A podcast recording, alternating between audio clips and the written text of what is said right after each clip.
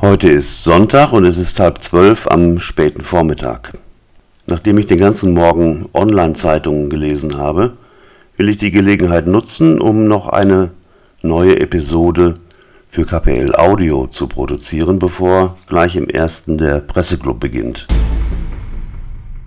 Ich bin schon seit Jahrzehnten Leser der Rheinischen Post, die ich auch gern schon mal als Kirchenzeitung mit Sportteil verspotte. Vor kurzem habe ich das Abo umgestellt, beziehe jetzt nicht mehr die Printausgabe, sondern nur noch die Online-Version.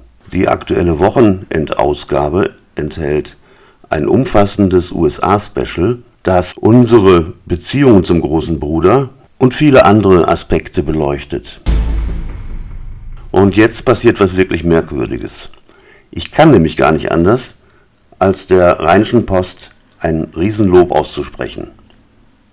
Heute Morgen wurde mir so manches, was ich eigentlich schon wusste, wieder ins Bewusstsein gerufen. Andere Dinge habe ich neu erfahren und sehe mich durchaus veranlasst, meine Denkweise in verschiedener Hinsicht zu überprüfen. Unsere Sicht auf die USA ist ja momentan überwiegend geprägt von dem, was der amerikanische Präsident Trump derzeit Tag für Tag für Tag veranstaltet. Dazu wird aber so viel gesagt und geschrieben, dass ich mir das an dieser Stelle jetzt erstmal verkneife.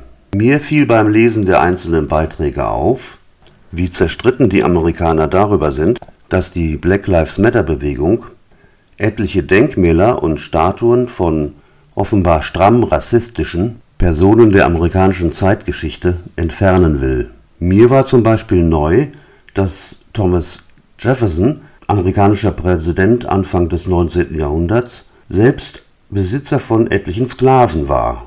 Und es gibt noch etliche vergleichbare Beispiele. Schon beim Lesen fiel mir Otto von Bismarck ein. Das ist der frühere Reichskanzler, der unsere Sozialgesetzgebung ganz maßgeblich geprägt hat.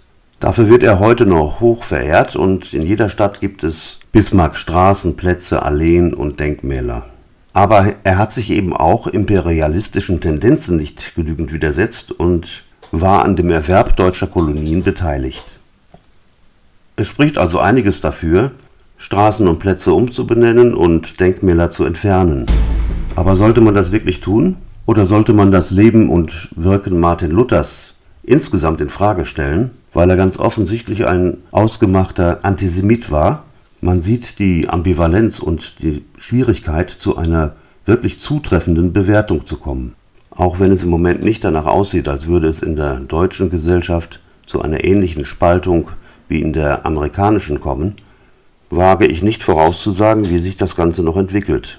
In den USA auf jeden Fall scheint da noch einiges aufzuarbeiten zu sein, auch was den Umgang mit der Urbevölkerung angeht und den latenten strukturellen Rassismus. Bekanntlich schwappen fast alle Trends irgendwann von dort zu uns herüber. Auch die sich hierzulande immer weiter verstärkende antiamerikanische Grundhaltung wird daran nicht viel ändern können. Wir sollten uns vielleicht auch mal daran erinnern, was nach dem Zweiten Weltkrieg passierte.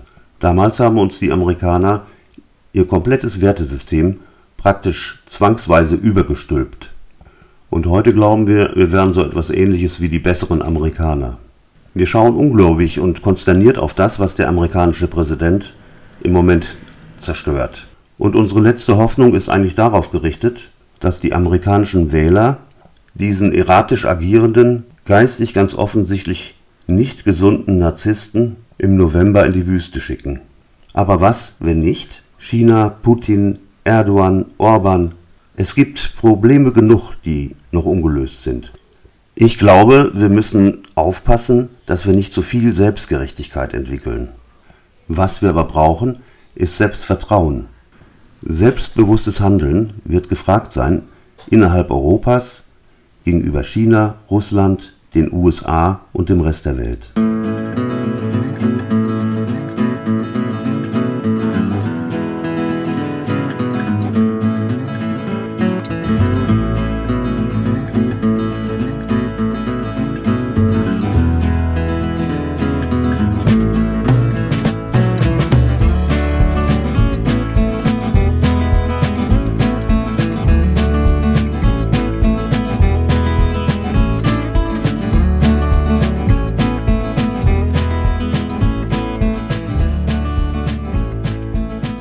Schönen Tag noch.